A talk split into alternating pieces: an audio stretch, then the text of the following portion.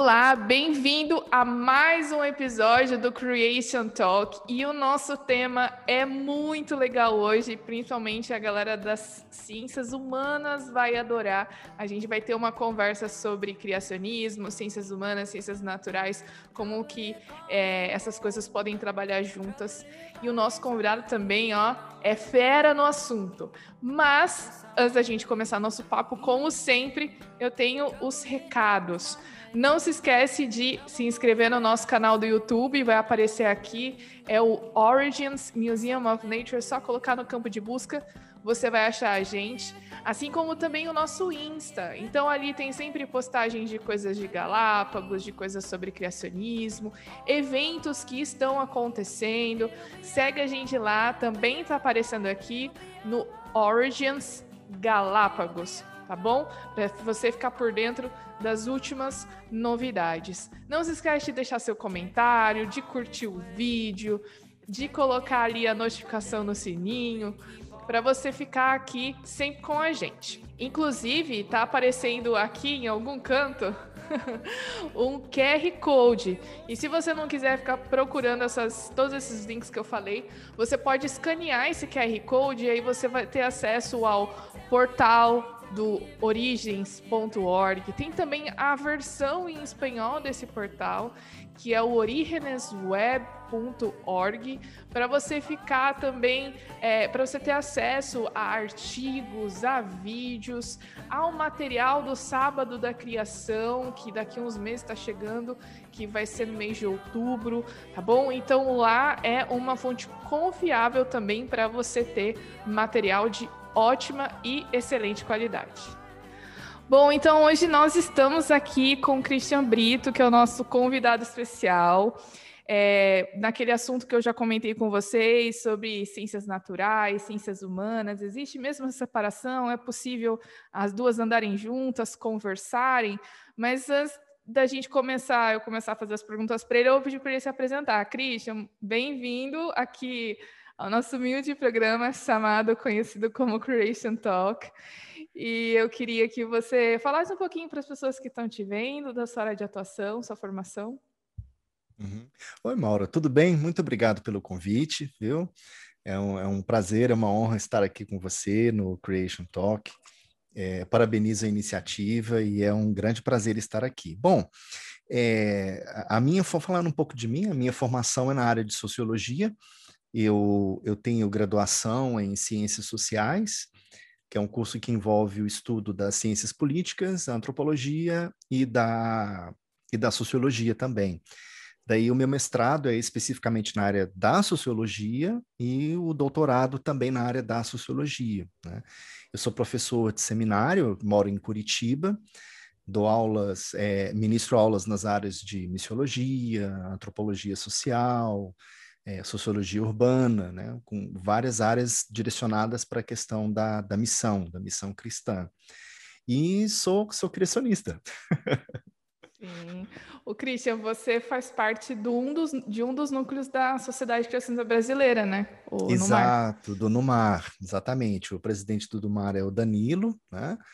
E eu estou junto ali com ele no sentido de, de trabalhar nessa área de ensino, de extensão também, a gente vem, vem montando aí um programa bem interessante para produzir material, o que a gente puder fazer para ajudar as pessoas a conhecerem né, o cristianismo, o, o criacionismo, né? e as pesquisas que estão sendo feitas e tal. A ideia é a gente participar e ajudar nesse sentido. Eu, eu gostei muito desse tema, na verdade, eu pensei em te chamar, porque é, eu já ouvi uma reclamação das pessoas dizendo que quando a gente fala de criacionismo, a gente só fala de fóssil e de, sei lá, biologia, e esquece das ciências humanas. E eu acho que isso é uma reclamação legítima, porque realmente uh -huh. falta material nessa área. Né? E aí, uh -huh. quando eu chamei você, eu realmente pensei da gente falar alguma coisa relacionada a isso. E aí eu queria justamente começar te perguntando assim, porque uh, às vezes as pessoas pensam que existe a separação. Tem muitas pessoas que falam que ciências humanas não é nem ciência, né? Que ciência é mesmo uhum. ciências naturais, não sei o quê. Existe mesmo essa separação uh, entre ciências humanas e as ciências naturais? Então, é, essa separação ela é fruto de uma construção histórica. Então, nós temos um processo histórico aí. Se a gente for colocar a parte da a questão da história mesmo, a gente pode colocar isso lá no século XIII, já com a figura de Tomás de Aquino, em que ele faz uma separação entre o que a gente chama de natureza e graça. Então, você já teria ali as ciências é, naturais, né? você já teria ali a matemática, já com um papel muito importante na questão da formação das bases né? do, do próprio conhecimento científico, e a teologia já aparece ainda como a filosofia, a, a, teologia ainda era considerada a mãe das ciências, né? mas você consegue perceber ali já uma ideia de separação. Para você ter uma ideia, o Tomás de Aquino acreditava que existia, é, os seres humanos eles eram dotados da luz natural da razão. Então, a queda haveria afetado a capacidade moral, a vontade humana, mas não teria afetado a nossa inteligência, a nossa capacidade de raciocínio. Então, já come... você já percebe uma separação aí entre uma teologia única e o que a gente, alguns historiadores vão chamar de uma teologia natural. Né?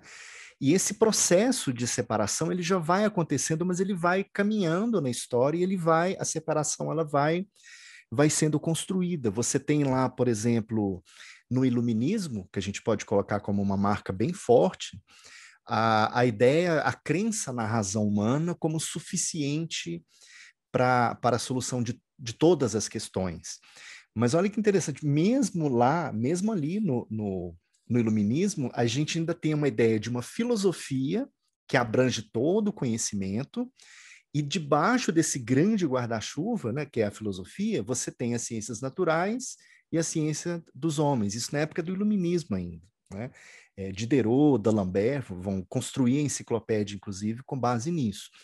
Já lá no século XIX é que a gente encontra essa separação. E aí o que a gente encontra é uma consequência, a gente pode dizer, do, de um cartesianismo, de uma ideia que a ciência precisa se fundamentar em métodos é, é, oriundos da matemática, da geometria, a ideia da do ideal de ciência, né, das ciências naturais. E as ciências humanas vão sendo colocadas de lado, né, de lado não, mas num caminho separado, como se elas estudassem objetos totalmente diferentes, com metodologias totalmente diferentes. E aí a gente tem toda essa grande separação entre essas duas né, grandes áreas. Hoje na universidade a gente tem né, a área de exatas e a área de humanas, né? Então a gente colocou o conhecimento nesses departamentos. E curioso que essa separação acaba entrando no debate sobre as origens. A gente acaba separando também, né? colocando o debate, não, a gente tem o debate é, é, é, com as contribuições das ciências naturais e com as contribuições das ciências humanas. Mas é, é ainda não se fala tanto sobre a integração, né, a reintegração dessas áreas. Né?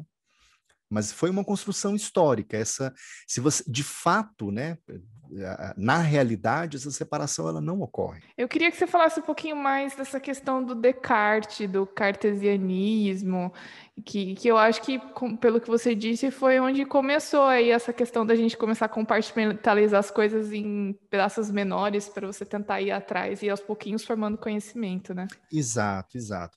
O, o Descartes, ele foi uma figura, assim, importante na, nessa questão da consolidação da ciência moderna, né? E, e, e, o Descartes ele propõe então o que seriam as regras do método científico. E a segunda regra do método que ele apresenta é, no livro dele que fala sobre isso, né, sobre o método, ele vai dizer o seguinte: olha, nós precisamos, é, nós temos muita, o conhecimento é algo muito complexo, muito extenso. Então, como que você vai estudar a, a, a natureza? Você divide os problemas em questões menores e você soluciona, procura solucionar essas questões mais pontuais para depois partir para outras questões. Isso fazia muito sentido para ele e, de, e, ainda faz sentido porque ele era matemático e geômetra. Né? Na matemática, por exemplo, você tem uma equação imensa, né? Então, o que, que você? Você vai isolando os números, né, as porções da equação, vai solucionando aquelas porções, no final você resolve. Só que quando você faz o que a gente chama de recorte, né, quando a gente olha para a criação de Deus e a gente escolhe partes para a gente estudar, a gente acaba fragmentando a realidade. a gente acaba gerando um conhecimento fragmentado, né? É, eu costumo brincar, né, que a gente fala assim, por exemplo, você vai a um médico porque você tem um problema, é, com problema no joelho, daí você toma um medicamento, esse medicamento te dá um problema de estômago, aí você vai num outro especialista, ele vai te dar um outro medicamento para tratar com aquilo, né? Isso acabou gerando o que a gente chama de hiperespecialização do conhecimento ou fragmentação do conhecimento. Né? A, a, o, as pessoas foram escolhendo, recortando essas áreas para você ter um entendimento, para você conseguir estudar, mas isso acabou gerando um certo reducionismo. Então você vê, é, não é difícil você encontrar um biólogo, por exemplo, e aí eu digo principalmente no caso biólogos não cristãos, né, que tentam explicar tudo a partir da biologia, seria um biologismo, digamos assim, ou no caso da sociologia, que é a minha área, a gente tenta explicar tudo a partir do fenômeno social. Isso é uma redução, né? Então, a história tenta fazer a mesma coisa, a física tenta fazer a mesma coisa. Então, isso é uma consequência desse dessa ideia que vem do cartesianismo. Né? E, e, curiosamente, olha que interessante, nós temos um outro pensador contemporâneo de Descartes, que era Blaise Pascal e que era cristão e tudo mais, um homem devoto a Deus, e ele confronta Descartes. Ele fala, inclusive, olha, eu não posso, eu não compro essa ideia dessa filosofia que você está colocando. E o que que Pascal entendeu? Que Deus criou as coisas de tal modo, intercaladas de tal modo, que é impossível você conhecer o todo sem a parte, nem a parte sem o todo. É uma outra proposta de ciência. É? que é a ideia de você estudar os problemas e considerar a relação entre as coisas. Então, você tem a questão, por exemplo, da, das origens. Como que a, o que a biologia traz pode me dar informação é, e eu posso é, é, congregar isso com a história, com a sociologia, com a física, com a geologia, com a paleontologia, com a filosofia como um todo. Então, uhum. você vê que na, na, mesma época ali você já tem duas propostas diferentes, mas historicamente a proposta que venceu foi a, a proposta cartesiana.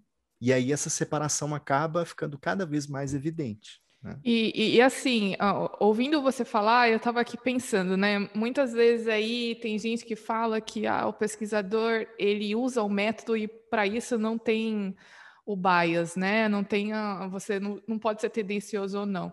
Mas uhum. é, não tem como a gente separar ah, o, os resultados, por exemplo, o método, os seus resultados, a interpretação desses métodos, sem, sem a gente usar essa parte da filosofia, né? Da gente Perfeito. interpretar, porque isso vai influenciar, não tem como não. Exatamente, perfeitamente. É exatamente o que você colocou, Mauro. Porque olha só, a ciência ela trabalha com as evidências. O cientista trabalha com a evidência. A evidência é a mesma para um cientista criacionista, para um cientista não criacionista. Agora, para ele conectar essas evidências e explicar as evidências, ele vai construir um modelo teórico. E, e, e, em algum momento esse modelo teórico ele se fundamenta em eu, eu, eu, gosto muito de usar uma frase de um filósofo cristão chamado Roy Clauser. É, ele diz o seguinte: em última instância, a ciência se fundamenta em crenças qualitativamente indistinguíveis de crenças religiosas.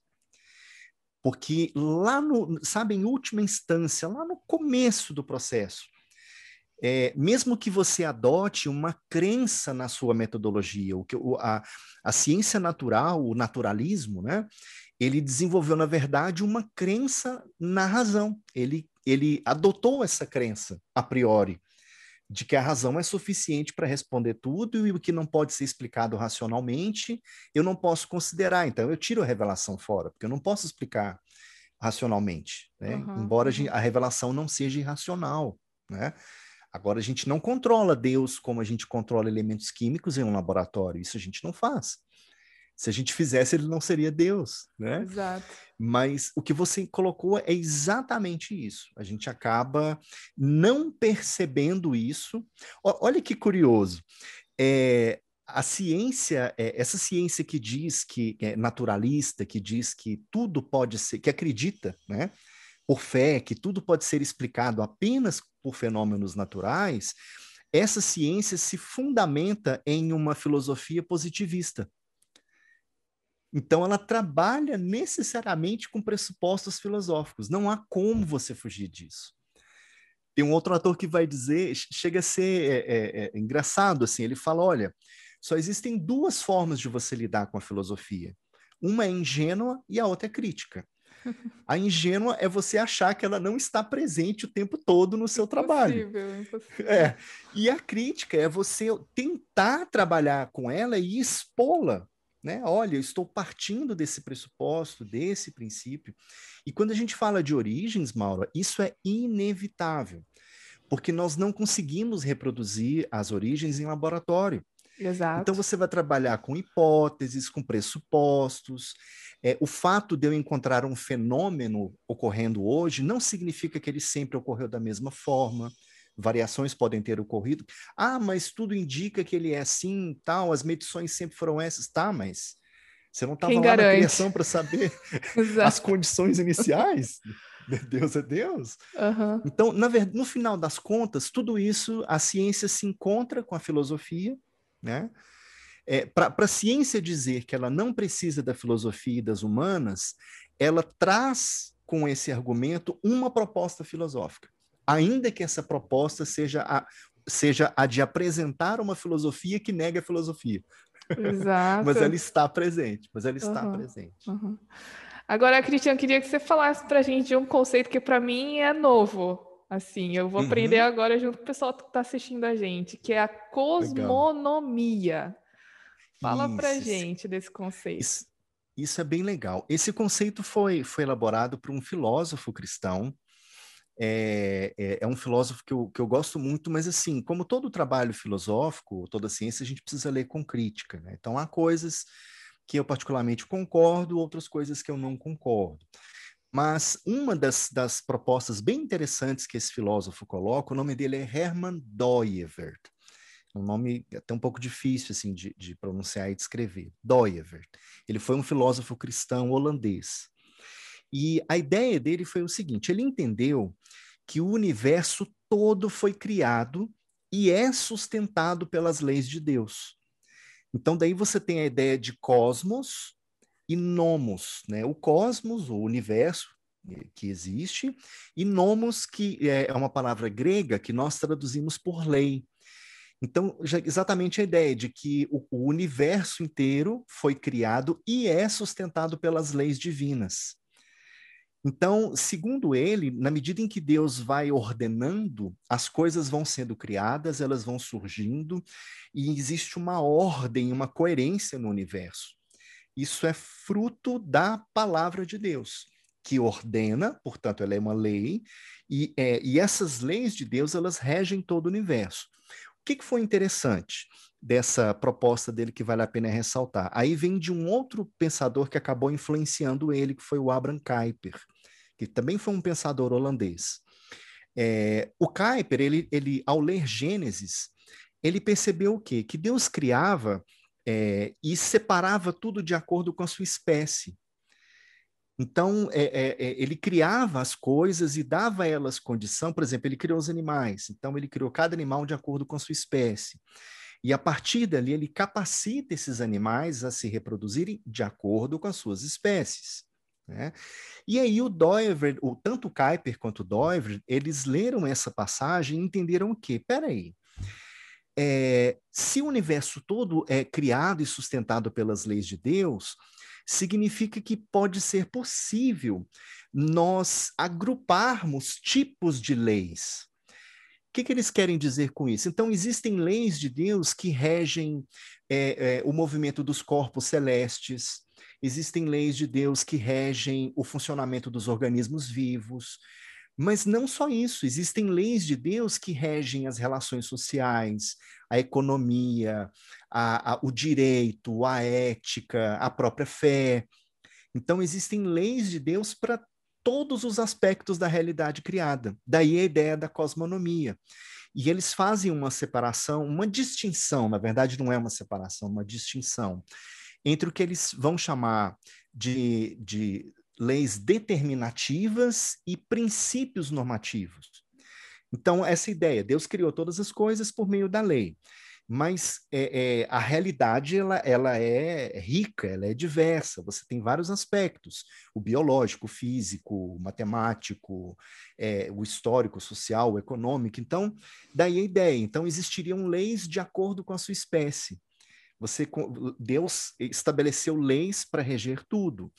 E aí, é, os tipos de lei que ele vai colocar. Você teria leis, no caso, que seriam determinativas, e essas leis elas mostram como as coisas são.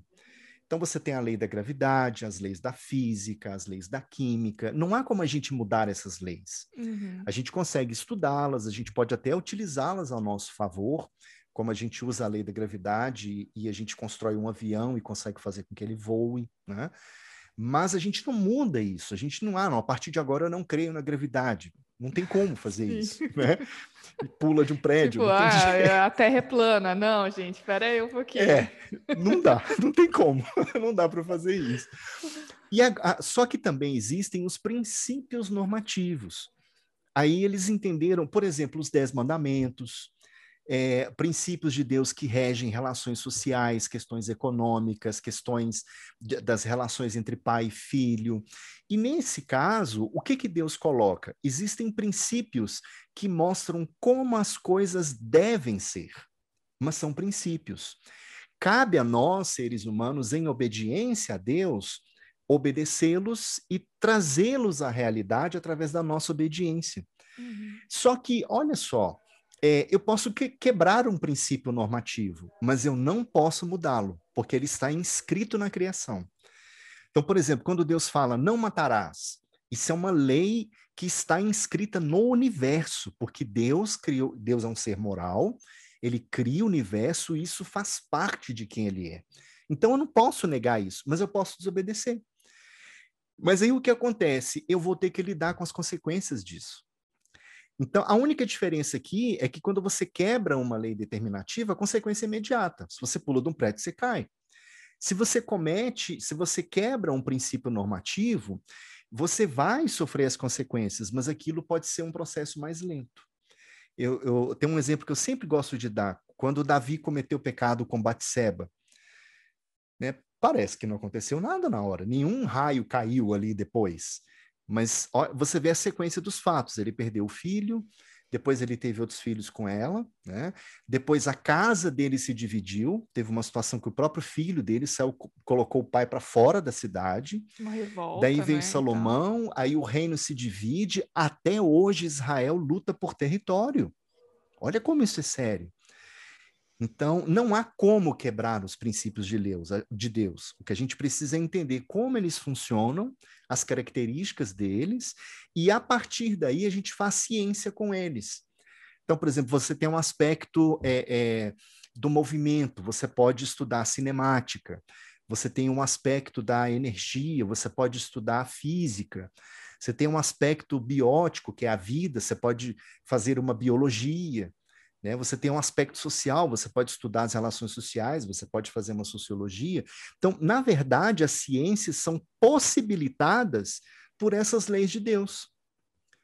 Né? Sejam elas princípios normativos ou leis determinativas. E aí o interessante, como foi Deus que fez tudo, e aí Pascal vai falar a mesma coisa, não há separação entre uma área e outra. Né? A própria Bíblia fala isso, né? pois em Cristo Jesus estão escondidos todos os tesouros da sabedoria e do conhecimento. Uhum. Paulo escreve em muitas suas cartas, né? Então, se tudo está unificado em Cristo, é impossível, não, não, não faz sentido separar. Então, eu acho que é, é, é, é, muito sábio da nossa parte correr atrás, né? buscar essa questão da unificação do, do, conhecimento. E a ideia da cosmonomia pode ser um princípio, eu não digo que, que seja ou que a gente não possa repensar, né? Isso não é um dogma, mas é uma ideia que a gente pode construir muito Considerar. a partir dela. Uhum. Exatamente. E agora, Christian, eu queria, vamos então colocar isso meio que em termos práticos, porque como é que então a gente pode trabalhar as ciências humanas, né, no criacionismo? Porque uhum. será que ciências humanas é só filosofia? Ou será que ela tem aspectos hum, que tem uma espécie de, ali de interdisciplinaridade com as ciências naturais, por exemplo? sim, sim. Olha, eu acho que a princípio é, nós temos, é, a gente já, nós já lançamos mão de conhecimentos das humanidades que são, estão sendo produzidos, né? E que nos ajudam no debate sobre a questão das origens. Então, por exemplo, se nós olharmos para a antropologia, nós temos vários estudos, por exemplo, é, realizados em cult várias culturas no mundo todo, que mostram, nos mostram, por exemplo, relatos sobre o dilúvio, relatos muito semelhantes com a, o relato bíblico do dilúvio. Né? Esses estudos antropológicos eles vão mostrar o quê? Que o dilúvio é, é a, a, a ideia de que o dilúvio foi um fenômeno global, universal, isso condiz com a realidade, porque você vai encontrar culturas tanto no Oriente quanto no Ocidente com histórias muito semelhantes. Então, como que eu leio isso? Gente, aconteceu, o dilúvio foi real. E isso foi sendo passado de cultura para cultura, oralmente, por escrito, né? até que os relatos chegassem até nós. Nós temos, por exemplo, a arqueologia. A arqueologia é uma ciência que está aí no, no limite aí. Né? Ela trabalha tanto com as áreas mais exatas das ciências naturais, quanto a questão das humanidades. A arqueologia trabalha com as... porque ela envolve a questão da cultura, a compreensão da cultura e ela também trabalha com a questão dos métodos, por exemplo, de, de, de medição, datação e por aí vai. Né? Uhum. Nós podemos é, é, trabalhar com a ideia da com a linguística.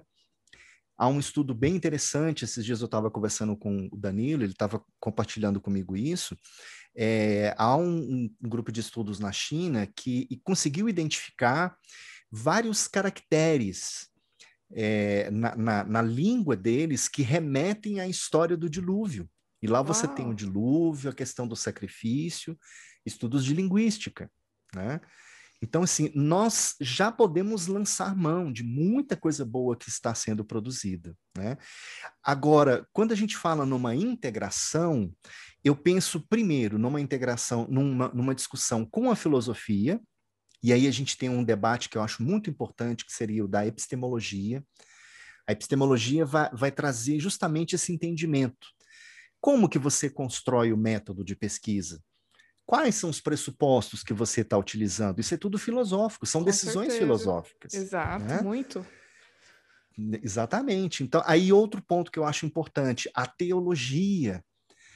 Né? Como que a teologia dialoga com essa construção da metodologia científica?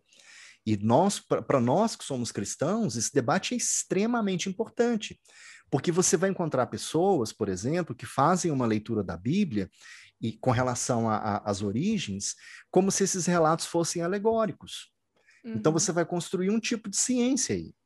Né? Eu parto do princípio que não, nós precisamos olhar para o que Gênesis nos traz, e não só Gênesis, mas a Bíblia como um todo. Você tem ali relatos, registros históricos. E literais, e, né? Literais. Eu posso trabalhar com a ideia desses registros, eu posso ir à realidade, construir experimentos e testificar muitas coisas. É claro que a gente não consegue comprovar tudo. Sim né? assim como as ciências naturais também não fazem. Né? A gente criou essa ideia de que ah, a ciência responde tudo. Não é tudo, não é assim. Existe uma limitação.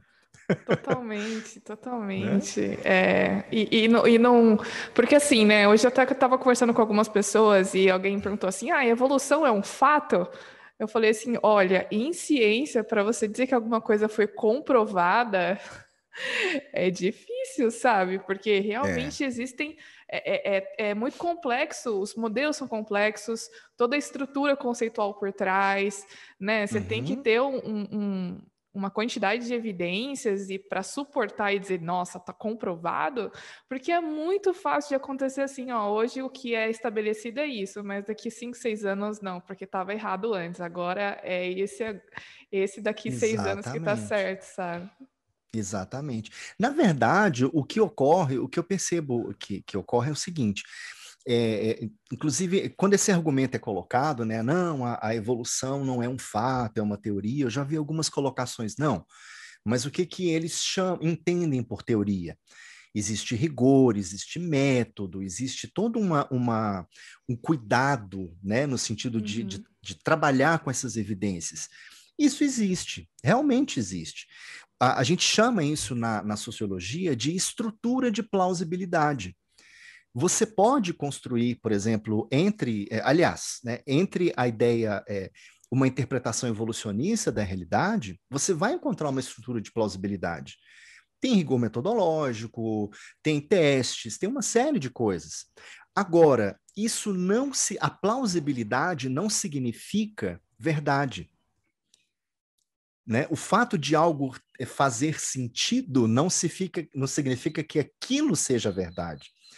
Né? Aí, quando você olha para o criacionismo, o que, que você vai encontrar? Pesquisadores super sérios, que também desenvolvem é, é, experimentos, que também desenvolvem modelos explicativos, que trabalham no laboratório ou fora dele, e que trabalham, sim, com rigor, com metodologia e tudo mais. Agora, só porque, né, quando você fala em criacionismo, você reconhece a ideia de um criador, ah, não, isso é religião. Né? Mas, é. cara, qual é a diferença de você crer num, num Deus que criou todas as coisas e o, o tempo, acaso e milhões e milhões de anos é ter que... gerado toda essa diversidade. É, é, é preciso ter muita fé para crer é, nisso. São deuses diferentes, tipo, se a gente pudesse são... dizer, né? É, o, o Deus criador deuses. e o Deus tempo, por exemplo. Que se Exato, a gente der tempo, tudo exatamente. pode acontecer, né? Exatamente, mas são deuses. E olha que curioso, você falou aí desses deuses, né? Na, na, na sociologia, por exemplo, a gente fala sobre o marxismo, né? Quando Karl Marx fala sobre a história, dentro da teoria dele, ele usa história com H minúsculo. Para ele, a, a história era como se fosse uma entidade que tinha poder de movimentar as coisas. É, a gente tem essa ideia na economia, a mão invisível que move a economia. Gente, isso é muito religioso. Total. Exato. Né? Agora, você está usando toda uma linguagem rebuscada, é, sem citar o nome do Deus bíblico, mas aquilo é um Deus. É uma abs... O que acontece é que nós, quando nós não cremos em Deus, a gente crê em qualquer coisa. Qualquer coisa. E quando você pega um aspecto da realidade, você absolutiza ele, você coloca ele como algo capaz de explicar todas as outras coisas, coisas, ou algo que, que do qual tudo mais depende para existir, isso é uma perspectiva religiosa. Né? Você está divinizando a matéria, a energia, o tempo. É a mesma Ou você está divinizando o método, porque você diz que se eu estou Perfeito. usando o método, é, aquilo Perfeito. não tem como não ser confiável. Não, realmente Perfeito. é, mas não, não é tipo infalível, né? Exato. E aí tem, acho que tem uma confusão que é legal falar, Maura, é, nós confundimos muito ciência com técnica. É, a ciência, ela trabalha também com técnica, mas ela também lida com experimentos, com interpretações de evidências. A técnica é um celular que você está carregando aí no teu, no teu bolso e ele funciona. Então, a ciência ela tem uma área que é técnica, de coisas que funcionam, que são pragmáticas, só que ela, ela é, com esse ar da tecnologia, ela acabou encobrindo, sabe, essa visão cega de que não, existem áreas aqui que são nebulosas. E ela, e ela se arroga, não, nós conseguimos resolver todos os problemas e não precisamos de Deus. Como Stephen Hawking falava, né? eu consigo explicar o universo Sim. sem ter que recorrer a Deus. Uhum. Isso é um engano terrível. Então, tecnologia é uma coisa, a tecne é uma coisa, a episteme, que é o conhecimento, é outra coisa. Né? Os próprios gregos separavam isso. Uhum. Nossa, Christian, esse papo está muito bom, mas a gente tem que acabar, infelizmente. Vamos lá. Nosso tempo já foi, mas eu queria muito agradecer você por ter aceitado o nosso convite. Obrigado, com certeza. Mauro, obrigado. A gente vai continuar esse papo, porque oportunidade não vai faltar. Mas obrigada por ter por estar aqui, ter falado desse assunto tão importante, né, pra gente como criacionista. Uhum. Obrigado, obrigado. Eu que agradeço o privilégio de estar aqui com você, viu? E continue com esse trabalho. É um trabalho que, que, que vale a pena e que pode abençoar muitas vidas, viu? Amém. Valeu. Então é isso, gente. Nosso programa vai ficando por aqui. A gente se encontra no próximo. E não se esqueça do que disse Pasteur: pouca ciência nos afasta de Deus, muita nos aproxima. E até a próxima. It'll be alright, it'll be alright, it'll be alright.